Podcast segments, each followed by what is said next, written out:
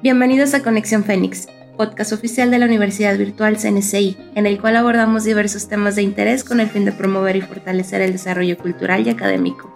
Mi nombre es Rocío del Ángel y como anunciamos en el capítulo anterior, el día de hoy hablaremos sobre los autores más importantes de la literatura mexicana para cerrar con el mes cultural. Esperamos disfruten esta emisión. Desde tiempos prehispánicos hasta la primera modernidad del porfiriato, la literatura de México ha plasmado a lo largo de su historia los vestigios de una sociedad cambiante.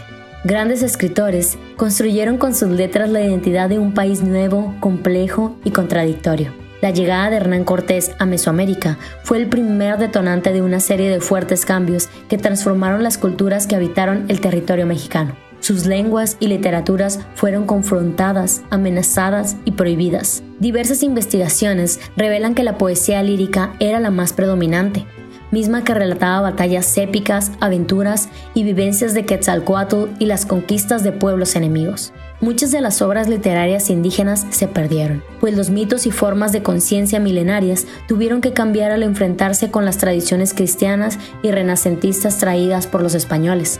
El siglo XVII fue para la Nueva España un periodo de reacomodo económico y social. Las grandes epidemias habían disminuido las poblaciones indígenas ya cristianizadas, y la atracción que generaron las grandes riquezas de Perú disminuyó el interés europeo por la Nueva España. La sociedad hispana, rodeada del estilo barroco, comenzaba a consolidarse en estratos bien definidos por el sistema de castas. En este contexto surgieron grandes figuras literarias representantes de la cultura criolla, como Carlos de Singüenza y Góngora, Juan Ruiz de Alarcón y Sor Juana Inés de la Cruz.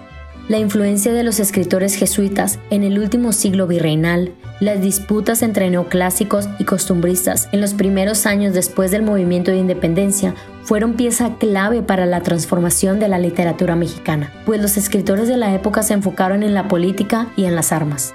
La obra más destacada de este periodo es El Periquillo Sarmiento, novela de José Joaquín Fernández de Lizardi, publicada en 1816. En un tiempo en el que predominaban en el país las inversiones extranjeras y guerras interinas, la literatura mexicana se volvió romántica, nacionalista y tardíamente moderna. Después del triunfo de la República sobre el imperio de Maximiliano en 1867, México vivió un periodo de relativa calma, en el cual el gobierno fomentó el arte y el trabajo intelectual. La búsqueda estética tomó dos principales caminos. Por un lado, una mirada social, y por el otro, el modernismo. Los poetas Amado Nervo y Manuel Gutiérrez Nájera son los máximos exponentes de este movimiento literario.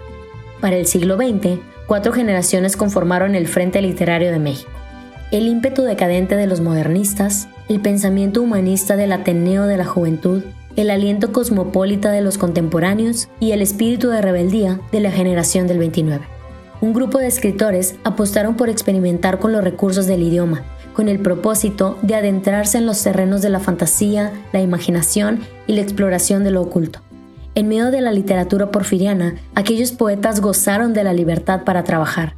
Sin embargo, ninguno de ellos previno que los estruendos de las batallas populares prerevolucionarias destruirían muy pronto aquella paz y orden que conocían. Iniciada la segunda década del siglo XX, caído Madero, la revolución ensangrentó al país y expulsó a poetas e intelectuales. Quienes decidieran permanecer en el país fueron condenados a vivir las penurias de la guerra. Pero incluso en estos años confusos, los escritores mexicanos lograron realizar obras memorables, siendo el género periodístico el que más se desarrolló.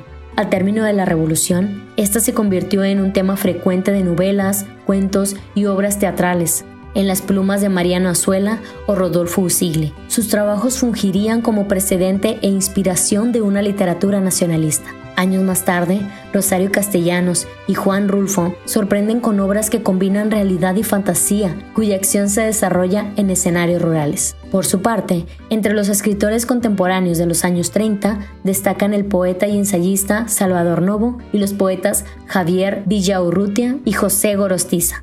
En la segunda mitad del siglo XX, la literatura mexicana ya abarcaba un gran abanico de temas, estilos y géneros lo cual permitió la consolidación de la generación de escritores de 1929, el florecimiento de los críticos y cosmopolita de la generación de 1950 y el nacimiento de los rebeldes de la generación del 68. Para Tomás Segovia, un derivado del existencialismo en la literatura mexicana fue la reflexión sobre la mexicanidad. Escritores como Carlos Fuentes, Salvador Elizondo, José Emilio Pacheco, Carlos Monsiváis, Inés Arredondo y Fernando Benítez son los escritores más destacados de este periodo. En 1990, Octavio Paz, poeta, ensayista y dramaturgo, se convirtió en el único mexicano hasta la fecha que ha ganado el Premio Nobel de la Literatura. Su obra se caracteriza por un lenguaje que radica en lo metafísico, con toques surrealistas e imágenes de gran belleza impregnadas en los versos de sus poemas. Aunque en el inicio de su trayectoria Paz manifestaba existencialismo, soledad y preocupación social, con el tiempo evolucionó a lo que él mismo llamó topoemas, con los cuales planteaba un discurso atemporal.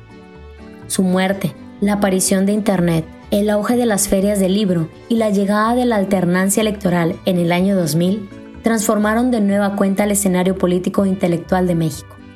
Los nuevos talentos y la literatura de los años del porvenir se encuentran retados por las nuevas tecnologías y medios de difusión, en un terreno que todavía está por descubrirse.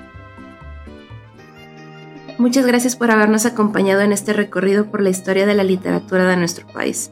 Esperamos que el trabajo de mes cultural realizado por el Departamento de Redes Sociales les haya gustado, pero sobre todo que les haya enriquecido con conocimientos muy valiosos sobre el valor de las aportaciones de nuestros compatriotas en diferentes rubros. Si lo desean, pueden echar un vistazo a materiales elaborados anteriormente. Los tenemos muy bien organizados en una playlist de nuestro canal de YouTube llamada Mes Cultural. Recuerden que todos sus comentarios nos los pueden hacer llegar a través de redes sociales. Tenemos Facebook, Instagram, YouTube y Spotify. En todas ellas nos pueden encontrar como Universidad Virtual CNCI Oficial.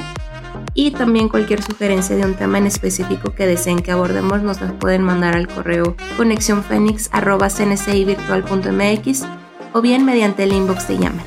Nos escuchamos en el próximo episodio.